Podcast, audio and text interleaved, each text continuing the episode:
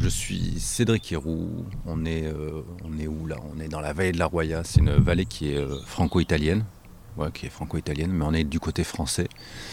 On est sous les oliviers, on entend les oiseaux qui chantent. Je ne sais pas si vous l'entendez.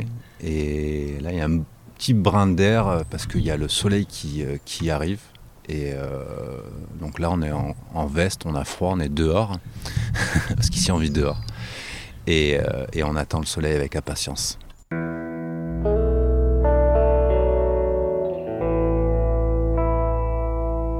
Vous écoutez Questions et réflexions, un programme audio proposé par La Parole Donnée. Cédric Héroux est un agriculteur installé dans la vallée de la Roya, aux confins de la France et de l'Italie. Son domaine planté d'oliviers est également connu pour une autre culture, celle de l'humanité. C'est là en effet que Cédric Héroux accueille des migrants et d'autres oubliés pour les sauver du froid et de la solitude. Un engagement qu'il oppose régulièrement aux autorités devant les tribunaux. Dans cet entretien, le cofondateur de la communauté Emmaüs Roya revient sur l'origine de son combat et confirme qu'il continuera d'aider qui bon lui semble, avec ou sans papier, parce qu'il aime la vie et la respecte. Comment je suis devenu Cédric Héroux Après, c'est. Cédric Héroux, c'est un personnage un peu schizophrène parce qu'il y a le. Ça me fait penser un peu à Gainsbourg, là. Il y a le Gainsbourg et Gainsbar, quoi. Et moi, c'est un peu pareil. Et euh, bah, il y, a, le Cédric Héroux médiatique où je porte la voix de, des sans-voix et, de, et de, réseaux associatifs euh, militants. Et aussi, euh, je suis Cédric Héroux de tous les jours, de mauvaise humeur avant mon café. et voilà quoi. Et après, c'est ça, c'est comment arriver à, concilier. le Cédric que je suis depuis ma naissance et, celui qui, qui, défend les autres. Quoi. Mais des fois, bah, il faut s'asseoir sur certaines choses et il faut, il faut, on est porte-parole, donc on est responsable aussi de la parole d'autres. Euh, et, j'essaye de, concilier les deux. Quoi. Et sinon, qui je suis bah, Je suis euh, fils de, parents qui m'ont aimé, qui ont aimé leur famille, leurs enfants. Euh, ma mère assistante maternelle qui a gardé les enfants d'autres gens. Ma mère qui m'a appris au partage. Hein, forcément, quand on accueille d'autres enfants, on, apprend, le partage. Et mon père qui était représentant de produits d'entretien dans des collectivités, donc famille modeste, euh, côté de ma mère aussi, euh, donc euh, des, des, gens, une grand-mère qui était allemande, qui, on ne sait pas trop en fait son histoire. Elle a été, elle a été libérée par les Américains. Et en fait, elle était en procès contre les nazis. Enfin, c'est plutôt les nazis qui étaient contre elle. Et elle, était en bande organisée pour du terrorisme contre le nazisme et du passage de frontières. Et ça, je l'ai, je l'ai appris il n'y a pas si longtemps que ça. j'ai été assez surpris que que ma grand-mère et moi ben, avons été euh, poursuivis pour de l'aide au passage de frontières. Et aussi, euh, côté de ma mère, il y a aussi de l'exil de, depuis l'Italie, euh, de la migration économique. Et côté de mon père, c'est c'est pas mal de militaires, des Bretons. Et donc voilà, c'est un mélange de militaires, de, résistants et de, migrants économiques. Et je suis arrivé dans la vallée de la Roya un peu par hasard, parce que mon frère y était, a connu sa compagne, et euh, je suis venu là au départ les week-ends et j'ai rencontré une vie alternative, un autre modèle de vie qui me faisait euh, écho à, mes rêves de gosse, quoi. Mes rêves de, cabane dans les arbres, mes, rêves de, vivre euh, ailleurs, de vivre à côté, de vivre dans un petit îlot. Quoi. Et là où on est maintenant, c'est mon petit îlot que j'ai construit. C'est quelque chose que j'ai acheté en 2002. C'est une vieille campagne euh, abandonnée euh, depuis, euh, depuis, depuis avant-guerre et j'ai tout retaillé, tous les oliviers, etc. Et un peu, je l'ai un peu façonné à ma façon. J'ai mis un peu les énergies, j'avais envie d'y mettre dedans. Et c'est un peu mon monde à moi, quoi. Et, en 2000, 2016, c'est le, vrai monde, le grand monde, le monde avec un grand M qui est venu m'envahir et donc j'ai été confronté à, bah, la migration, j'ai été confronté à, des décisions de, Paris qui nous ont dit bah, vous n'allez pas accueillir, vous n'allez pas aider, vous n'allez pas...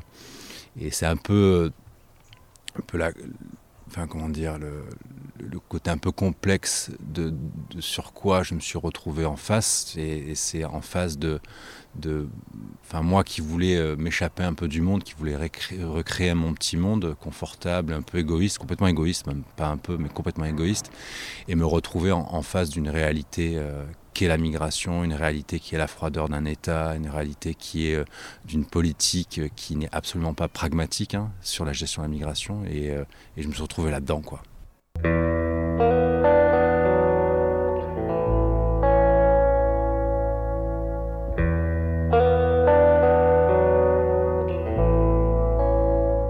Première fois, bah, c'est euh, premier sentiment que j'ai eu, c'est la honte de ma lâcheté en fait.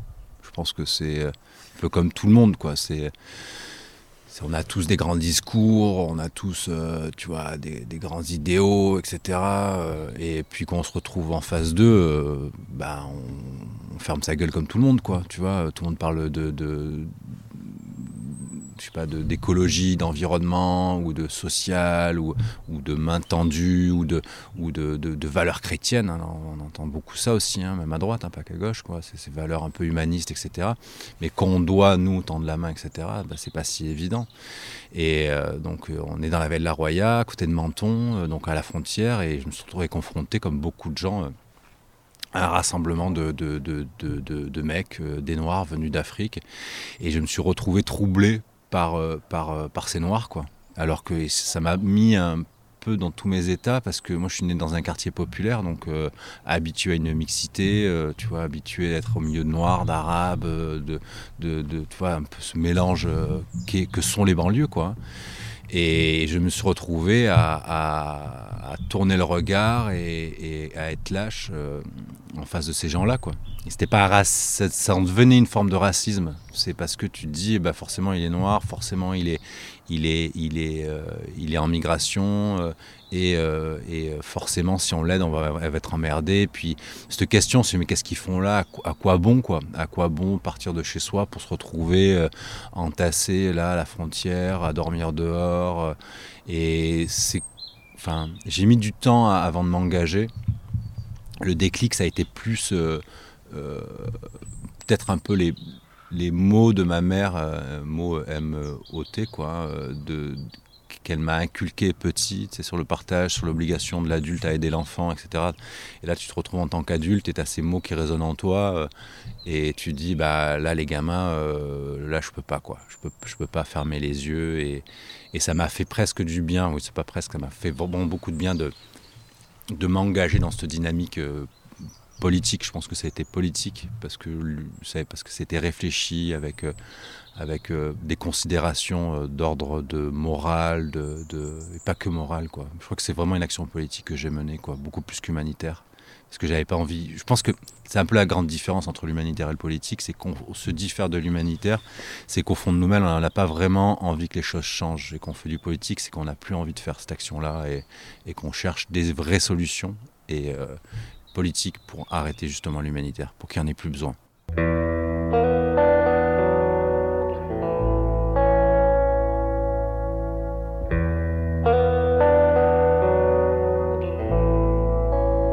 Bah, au début, je faisais ça tout seul dans mon coin en me cachant. Tu vois, mes parents n'étaient pas au courant, mon frère non plus, les amis non plus. Euh, donc, euh, je prenais mes familles comme ça dans la bagnole, je les emmenais, je les aidais, ou alors je les hébergeais deux trois jours ici. Mais ça restait très discret. Euh. et, après, c'est devenu organisé quand, quand, je suis passé justement de l'humanitaire au politique, où, j'ai réalisé que que mon pays, la France, faisait à l'Italie, parce que l'Italie pour nous c'est pas un pays étranger, c'est juste là à côté quoi. C'est des gens avec qui qu'on voit tous les jours, avec qui on travaille, avec qui euh, voilà. Euh, et, et, je me suis dit c'est c'est pas possible de laisser des gosses euh, prendre des risques à ce point-là, c'est pas possible. De... Et, et, là là voilà on, s'est on s'est organisé quoi. C'est bah, pour décrire ce qui se passe qu'on a là où on est là maintenant, on est sur une terrasse en bois, bois de mélèze. Il y a deux caravanes. Derrière moi, il y a une grosse cuisine qu'on a construite en bois. Bah, derrière vous, il y, a, il y, a, quatre cabanes en bois qu'on a construites en 2018. Et en dessous, il y en a une plus grande pour des bénévoles.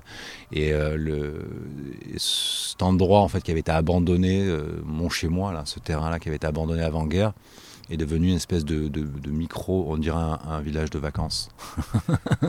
on dirait un village de vacances.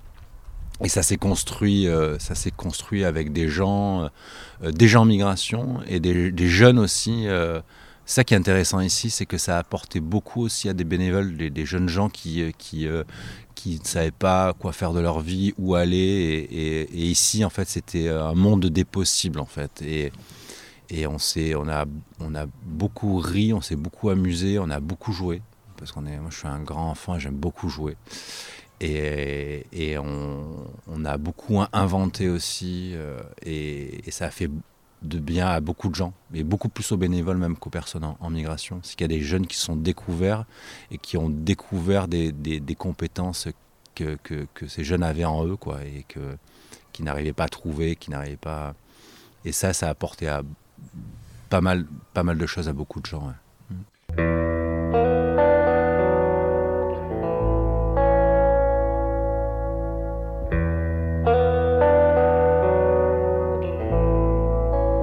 Bah, l'utopie, c'est marrant parce que j'en parlais euh, de l'utopie euh, il n'y a pas longtemps avec Michel Toesca, le, réalisateur qui a fait le film Libre.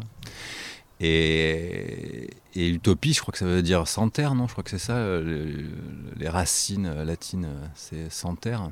Et l'utopie, euh, peut-être, ouais, enfin, la migration, c'est peut-être un peu ça, c'est des gens sans terre qui se déplacent et qui vont rêver d'un monde meilleur. Et, euh, nous, on est là et on, vit avec ce monde qui vient, qui va, qui vient, et, on, essaye d'inventer, ouais, de réinventer quelque chose euh, avec ce qui nous entoure. C'est, c'est, moi j'ai mon monde et il y a un autre monde qui, qui, qui, vient se mélanger au mien et comment on, réinvente euh, un monde ensemble quoi. Après euh, ça fait très bobo peut-être de dire ça quoi, vivre ensemble etc. Mais mais il y a un moment c'est qu'on a une obligation quoi. Enfin si on a envie de vivre, soit on se ferme ou soit on s'ouvre et soit on se libère quoi. Et mais tu sais moi ça m'a fait vachement de bien ce, ce côté de la dépossession. Quoi. Parce qu'ici, j'ai eu beaucoup de gens qui sont venus. Je suis pas très matérialiste à la base, mais un peu. J'ai ma petite bagnole, mon truc.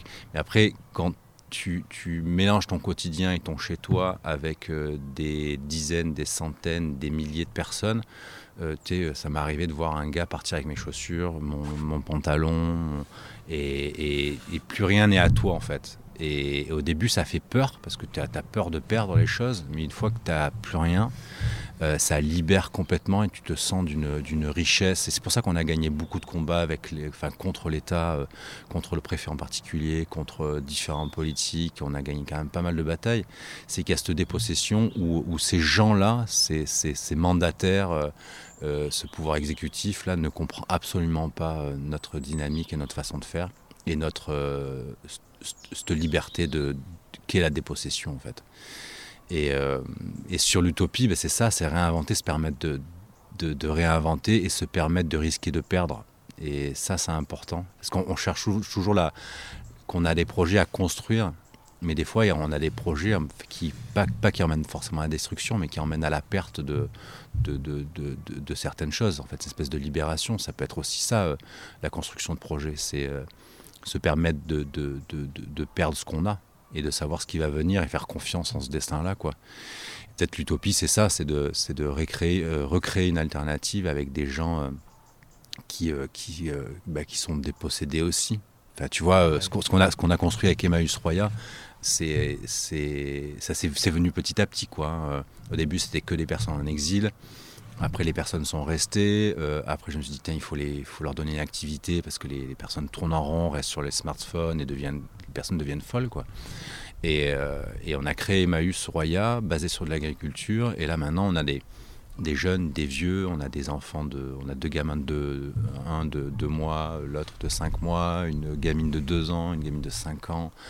Euh, on a Jean Benjamin qui est un jeune Français qui a 23 ans euh, et, et tout ces, ces, ce mélange de d'histoire, de, de, singularité, ben, c'est des personnes qui vivent ensemble.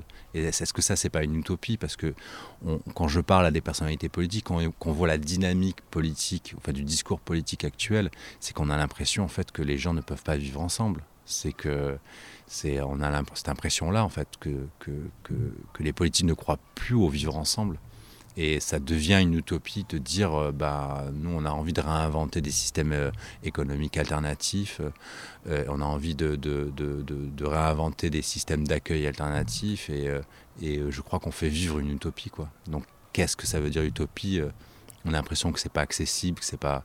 Mais je crois qu'il faut remettre de l'utopie et de la poésie dans, le, dans, dans la politique. Et c'est pour ça que je considère que ce que nous faisons ici, c'est de la politique.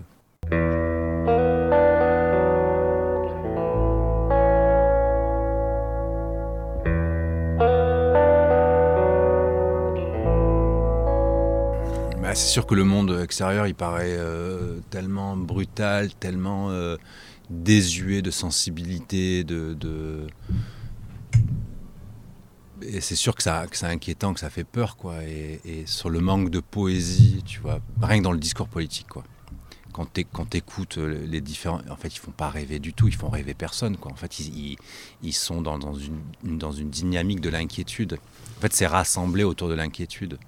Mais tu sais, c'est, en fait, c'est des, ils me font penser à des bergers, en fait, tu vois. Et, pour, pour, rassembler un troupeau de moutons, euh, tu, le, rassembles autour de la peur. Hein. Tu as, le border collie qui aboie tout le monde, qui mord les pattes de tout le monde et, qui rassemble autour de la peur. Et le mouton, le a peur de vivre seul, le mouton a, peur de, de reconstruire des, du, de, un micro-troupeau parce qu'il est gouverné par la peur. Et dans politique, c'est la même chose. C'est que ces gens qui ne font absolument plus rêver. On entend dire oui, regardez, la délinquance, elle a, elle a augmenté, regardez. Alors que quand on regarde les chiffres, en fait, c'est faux. C'est euh, et il y a besoin. Il y a, il y a, je crois que c'est primordial de, de, de, faire vivre les gens, mais de faire vivre les gens, je faire rêver, pardon. J'ai fait un lapsus, de faire rêver les gens. Et, euh, mais après, ça implique de l'investissement parce qu'on ne peut pas rêver euh, les bras croisés. Quoi. C'est, le rêve, tout, on a, on a l'impression euh, que, les gens rêveurs sont des gens qui restent là, comment dire, sans bouger. En fait, quand on dit quelqu'un de rêveur, c'est quelqu'un qui est inactif, mais c'est pas vrai en fait. Quelqu'un de rêveur, c'est quelqu'un qui, parce que se permettre d'avoir, de rêver, c'est avoir de l'imagination, et avoir de l'imagination, forcément, ça implique à, à construire un imaginatif. On reste pas euh, imaginatif en, en, ne rien faisant. On alimente en fait l'imagination en, en, ouvrant nos yeux au monde et, et en, étant acteur du monde. Quoi. On ne peut pas rêver si on n'a aucune matière pour, pour rêver. Quoi.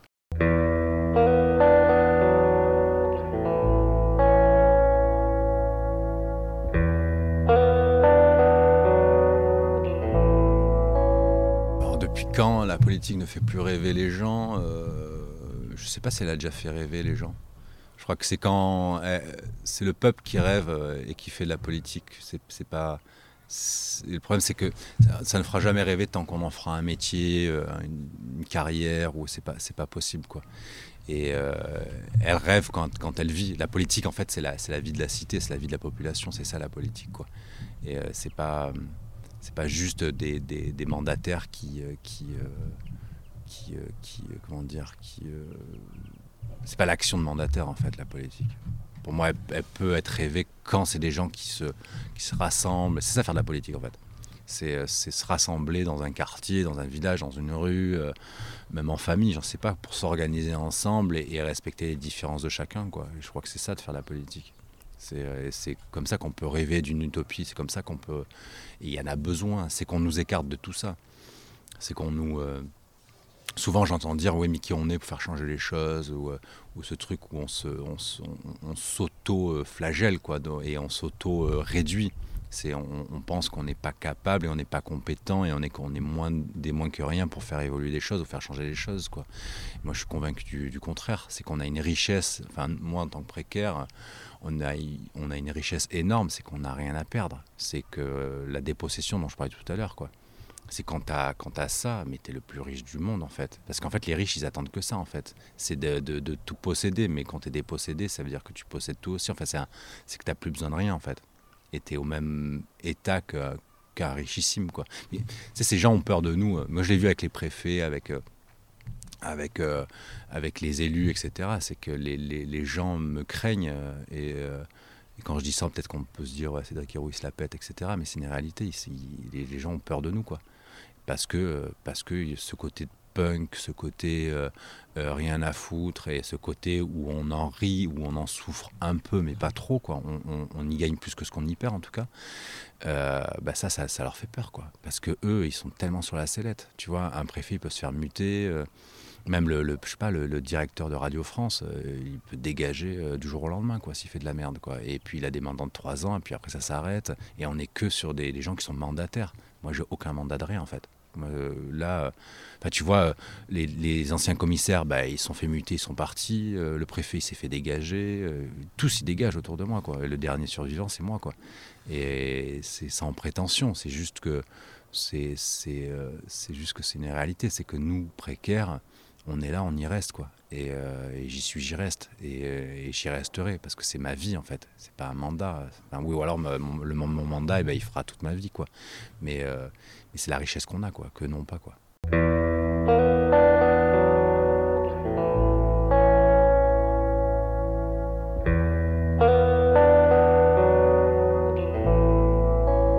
le confort en dehors, c'est pas que le, le, confort, c'est pas forcément le bien-être. Hein.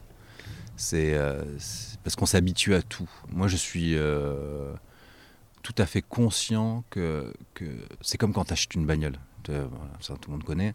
Euh, on achète une voiture, au début, on est super content. On dit qu'est-ce qu'elle freine bien, qu'est-ce qu'elle tourne bien, qu'est-ce qu'elle marche bien. Et petit à petit, on s'y habitue. Et chaque matin, on va rentrer dans sa bagnole sans. Et c'est pour ça qu'on n'est pas plus heureux. Et j'en suis convaincu, mais vraiment tant que la voiture marche, bien sûr, on est tous d'accord, euh, mais on n'est pas plus heureux dans, une Fiat Panda euh, que dans une, dans une Porsche, quoi. Et parce qu'on s'habitue aux choses. Et euh, à tout confort, on s'y habitue. Au début, on est content. C'est pour ça qu'on est dans une ultra consommation, une société ultra consommatrice. C'est que, c'est que bah, c'est que le, côté de la jouissance, eh bien, il dure pas longtemps dans, le, dans, l'achat ou dans la consommation. Et je parle du confort en dehors, ça peut être, c'est, c'est pas forcément que matériel, ça peut être aussi un confort. Euh, par exemple, je pense euh, à Emmaüs Royas qu'on a pu construire, etc. On a une, une ouverture beaucoup plus euh, facile avec. avec par exemple le préfet, ça va beaucoup mieux. on peut discuter, on nous écoute. Là maintenant, on est écouté, même si c'est des réunions qui sont informelles, etc. On a et, par exemple avec la mairie, ça allait un peu mieux et c'était un peu la discordance qu'il y avait, ou même c'était pas dit, mais je, la ressentais au sein de notre association.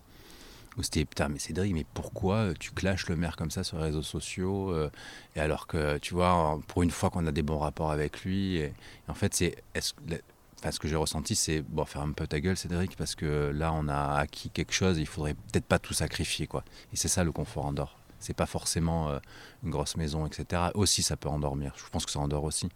Mais c'est euh, euh, ne pas perdre le côté punk, en fait. Et ne pas perdre le côté contestataire parce qu'on a été acheté. C'est une forme de corruption, en fait, le confort, en fait. C'est de, rester bah, tu sais, quand il fait chaud chez soi, on va pas dehors quand, tu vois, euh, au froid, quoi. Et on, va beaucoup moins se confronter euh, euh, aux gens qui ont froid, quoi. Et c'est que, et, souvent je me pose cette question, c'est qu'est-ce que je suis en train de construire avec Emmaüs Royas, ce, truc qui est là maintenant, on est parti de, de tentes Quechua, des cabanes, et maintenant on est sur un bâtiment de 500 mètres carrés, chauffé, nickel, parqué au sol, tout isolé, cuisine équipée, c'est le confort. Hein.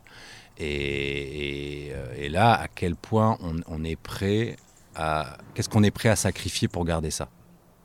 Et c'est la question qu'il faut se poser. Quoi. Et moi, je suis prêt à tout perdre tous les jours. Mais le problème, c'est que dans un bateau, après, on n'est pas seul. Et qu'est-ce qu'on. Voilà. Qu'est-ce risque dans la vie pour garder notre authenticité de, de, de, pouvoir euh, euh, critiquer ou de pouvoir euh, dénoncer ou de pouvoir et de pas rester dans le silence parce que on veut privilégier un confort. Le confort, ça peut être aussi des relations. Les gens vont me dire oui, mais c'est normal, Cédric, il faut rester diplomate, il faut rester dans des.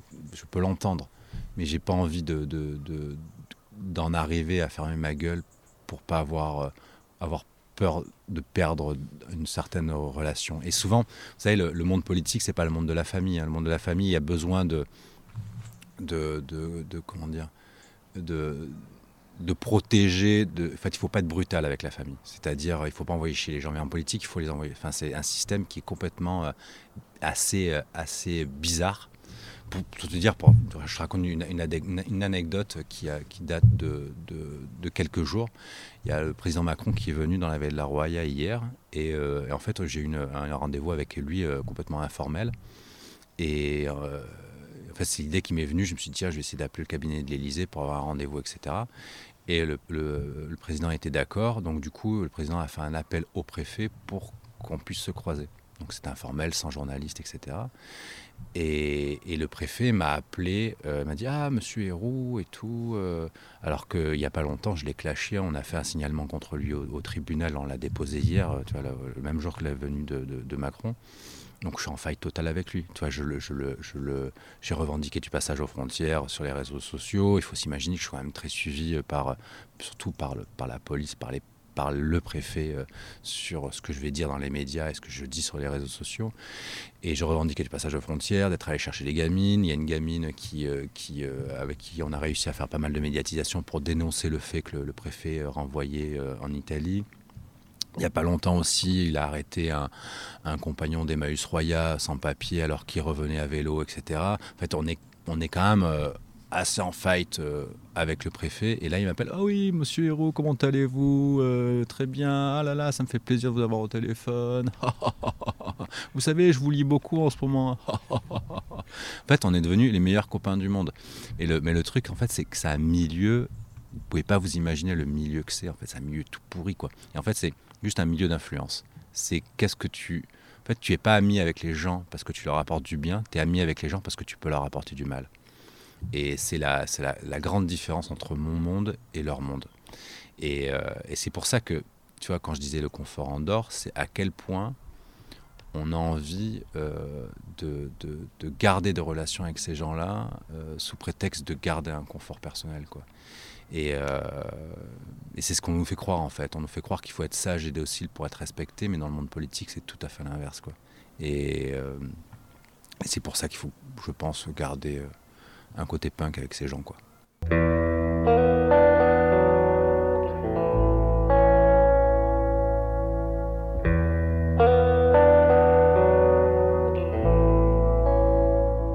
En fait, ça s'est fait assez bizarrement. C'est que euh, donc moi, au début, je pensais que ça allait être une. Euh, donc il y, y a le préfet qui m'appelle, qui me dit euh, Vous avez rendez-vous à 15h30 avec Monsieur le Président, tout ça.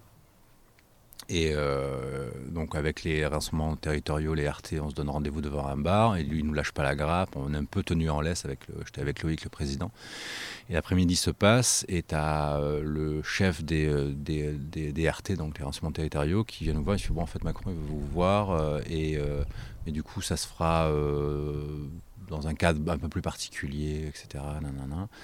Et après, il y a le directeur du cabinet de préfet qui vient me voir dans le bar. Il me dit Ah, monsieur Héroux, ce serait bien qu'on discute, qu'on travaille enfin ensemble, nanana, nanana. Donc euh, voilà, on est les super amis du monde maintenant.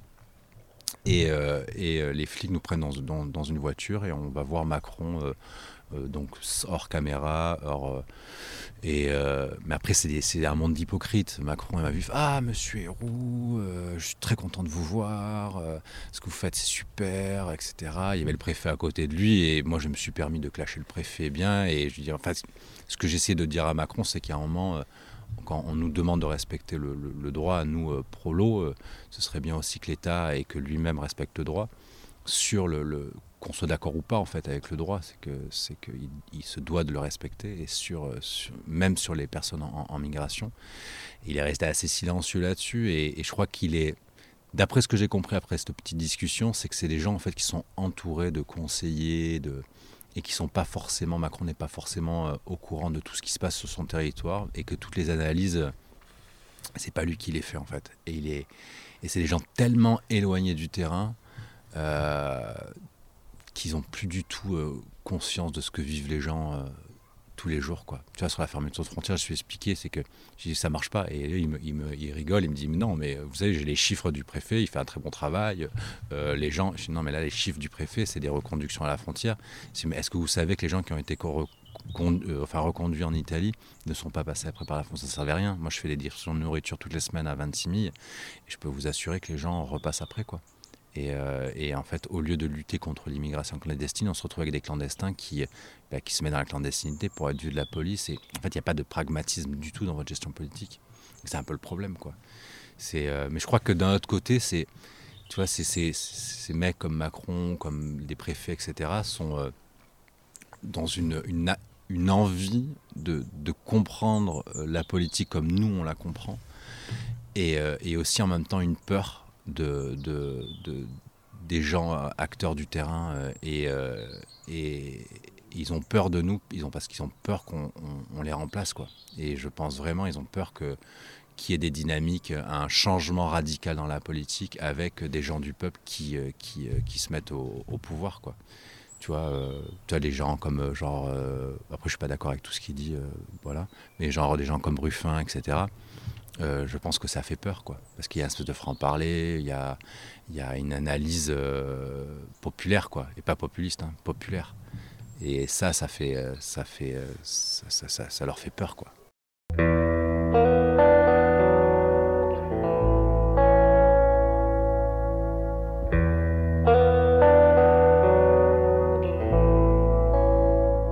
jamais de compromis, ça n'existe pas, je pense pas. Enfin, il y a un moment, il faut mettre un curseur euh, et se dire que le curseur qu'on va poser sera toujours mal posé, au, jamais au bon endroit. Il faut.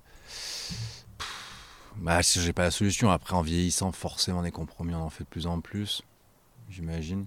Mais je pense qu'il faut garder le, Souvent on dit qui est courageux et tout, mais c'est pas courageux. Je suis, je suis un peu, je suis un peu taré quoi. Je suis un peu foufou quoi. Et je crois que c'est ce côté-là en fait. Et ce côté. Euh, que. Euh, ouais, c'est peut-être ça en fait. C'est garder le curseur de la folie euh, euh, sur les compromis. Et il faut se permettre d'être dingue. Et, et parce que c'est le moment où on a les meilleures idées, quoi. Tu vois, moi, les, stratégies que j'ai sur, sur des. Je suis assez stratégique quand même. Et, je crois beaucoup. parce qu'il y a des choses qui marchent à des moments T et des choses qui ne marchent pas.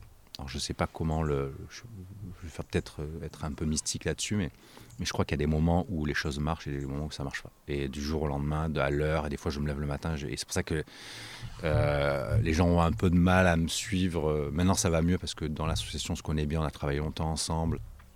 Et ils ont compris comment je fonctionne sur un côté un peu, on appelle ça impulsif, mais c'est pas impulsif en fait. C'est euh, qu'il y a des moments où je sais que c'est maintenant qu'il faut le faire. Et euh, voilà, que c'est pas demain, que c'est là en fait. Je, je, crois en ce moment, je crois que justement le, le, curseur dont on parle sur, euh, sur le compromis, ben, il n'est pas forcément euh, au même endroit tous les jours ou, aux mêmes heures ou aux mêmes saisons. Ou, et c'est qu'il faut le laisser un peu. Et, souvent, moi, je parle d'intelligence de, intuitive.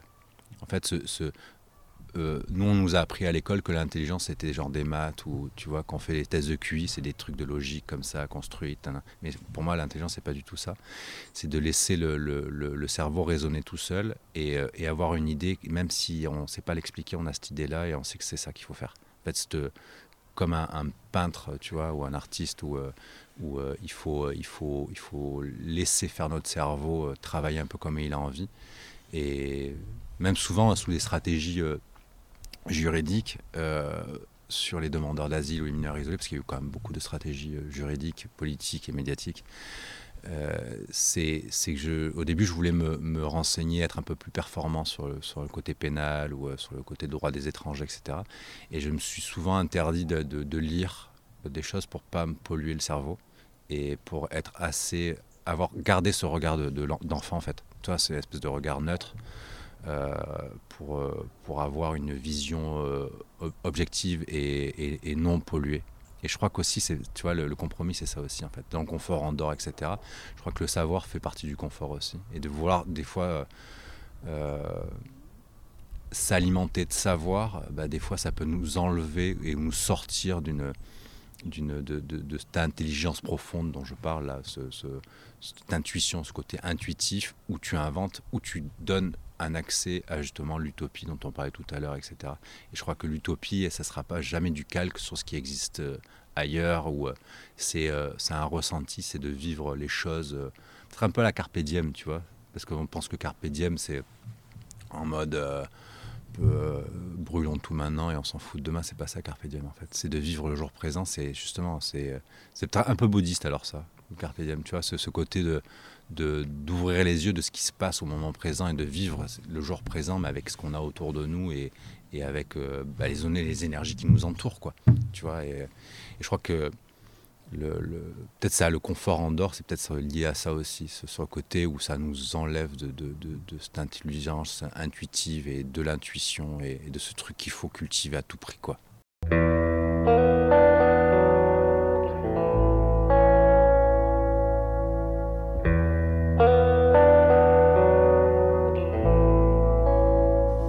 C'est devenu ce que je fais. Ouais, c'est devenu un, métier quand même. Euh, j'aimerais même prendre des vacances, tu vois, par exemple. je suis obligé d'être malade pour m'arrêter de bosser, en fait. Mais puis c'est vrai. Et euh, ouais, ouais, on travaille beaucoup sur euh, sur l'après, beaucoup, beaucoup, beaucoup. essayer, c'est compliqué. Que, en fait, on est trois personnes qui sont très motrices dans, ce, dans cette activité. Il y a Loïc qui est président de l'ASSO, il y a Marion et moi. On est, Marion et moi, on est tous les deux co-responsables de la communauté Emmaüs. Et on, est, on a des compétences très euh, diverses, euh, elle et moi, et qui sont très complémentaires justement. Et sans nous, euh, c'est un peu compliqué à ce que ça tourne. Ça, c'est une réalité. ça, c'est une réalité. Et on travaille beaucoup sur, euh, sur ça pour essayer d'apprendre à déléguer et de construire les choses sans, sans qu'on soit là. Et là, clairement, on est encore un peu loin parce que ça marche sans nous. Mais euh, on travaille beaucoup à ça. Parce que c'est tout est compliqué dans ce qu'on fait parce que vu que tout est intuitif, tout est un peu dans l'urgence. Après, c'est vrai qu'on va vite aussi. Hein, a, et donc, du coup, tout est même un agriculteur qui connaît un peu son métier qui viendrait là, parce qu'il ne faut pas être que agriculteur, quoi. Il faut être euh, électricien, plombier, euh, euh, maçon, constructeur, avoir de la stratégie aussi politique, parce qu'on fait beaucoup de politique aussi, la stratégie de com, chercher l'argent, faire la com, c'est lier l'argent aussi, comment on fait les appels à dons, de quoi on parle, comment on en parle. Et ça, c'est pas donné à tout le monde, quoi. Et c'est c'est pas donné à tout le monde parce que ça me parce que je me suis, permis aussi de, de, de, de laisser avancer sur mon imaginaire et sur mon rêve, sur mon utopie, donc ça me ressemble beaucoup. Donc, euh, forcément, on est tous différents, donc ça va pas. Donc si, ça, Emmaüs Roya est repris par d'autres gens, il faudrait que ça soit adapté aussi aux gens qui vont le reprendre. Et c'est accepter ça aussi. C'est que ce que tu as créé bah, ne finisse par ne plus te ressembler aussi. Par exemple, là, le nouveau lieu qu'on a acheté, tout ultra confort et tout, ça ne me ressemble absolument pas. Quoi. Mais euh, ça ressemble plus à un truc plus carré, plus accessible pour, euh, pour, euh, pour des futurs euh, successeurs. Quoi. Et je crois qu'il faut travailler ça, qu'on a des projets pour pas que tout se pète la gueule quand on part. Et après, ce que j'aimerais avec Emmaüs Roya, c'est de pouvoir garder un pied dedans, parce que c'est un peu mon bébé, j'en suis un, peu fier, puis j'aime bien ça aussi. Mais de le faire, de me libérer du temps pour faire autre chose et faire plus de, de développer d'autres projets. quoi. Euh, et, pour cela, bah, il, faut, donner la possibilité à d'autres gens de pouvoir euh, bah, gérer à, ma place, à notre place.